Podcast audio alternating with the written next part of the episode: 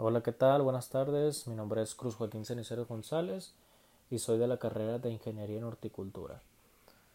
Este es mi podcast y el tema del cual les voy a hablar es la siembra de sandía. A continuación les voy a presentar los puntos de preparación del terreno. Punto número uno, la preparación del terreno. Si vamos a sembrar sandía directamente en el exterior, necesitaremos limpiar el suelo de las malas hierbas y removerlo para airarlo y soltarlo. Romper los terrenos grandes y dejarlo todo uniforme y ligero, de forma que su drenaje sea lo mejor posible. La sandía es una planta que necesita de buenos niveles de humedad, pero a la vez es sensible al ataque de hongos, así que un drenaje adecuado será vital en su cultivo. Tampoco es una planta muy exigente con los nutrientes del suelo, así que necesitaremos añadir materia orgánica en este punto. Para el punto número, para el punto número 2, reparte la distancia. Esta planta se desarrolla muchísimo, así que será necesario que le asigne cada planta cerca de 2 metros, 2 metros y medio, de como espacio de la separación entre otras, tanto en la misma hielera como entre las distintas hieleras. Para el punto número 3, cavaremos, cavaremos los agujeros. La semilla necesita estar profunda, pero haremos el agujero mayor, mayor para prepararle un lecho con algo de materia orgánica.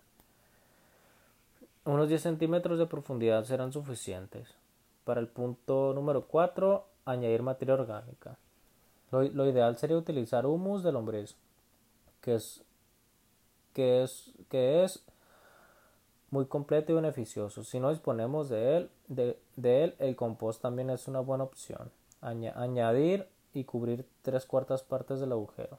Para el punto número 5 sería la siembra de la semilla de la distancia. En este caso, deja la semilla en lo alto de la capa de la materia orgánica que acabamos de poner. Finalmente acaba de cubrir con tierra. Para el punto número 6, acolche riega con abundancia. Con la sandía conviene ser especialmente cuidadoso con el desarrollo de malas hierbas, por lo que acolchar el suelo es una opción muy interesante, que permitirá mantener alejadas las hierbas advent adverticias y a la vez aumentar la temperatura del suelo. Después tendremos que regar de forma abundante pero sin encharcar. Bueno, para el punto número 7, recomendaciones finales. Estas son las recomendaciones.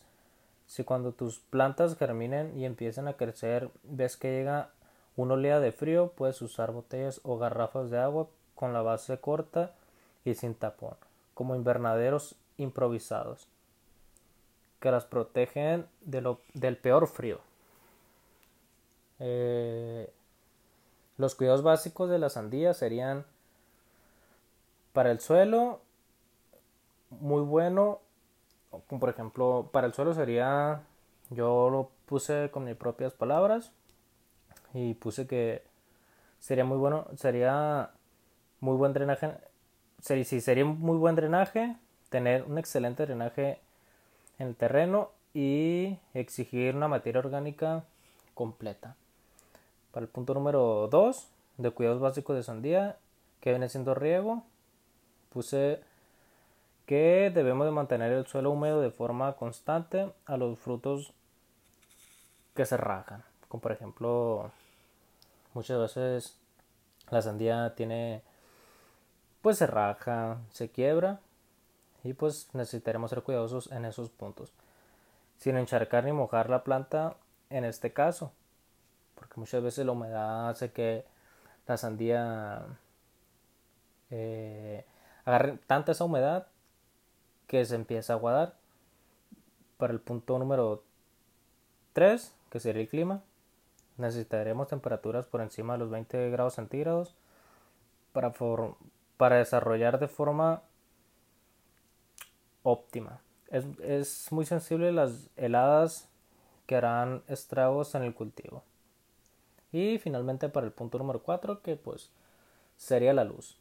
Precisa de mucha luz solar desde su misma germinación en las primeras etapas. Las plantas corren el riesgo de aislarse si no reciben la suficiente luz. Detalle especialmente importante si se siembra en semillero para su posterior trasplante.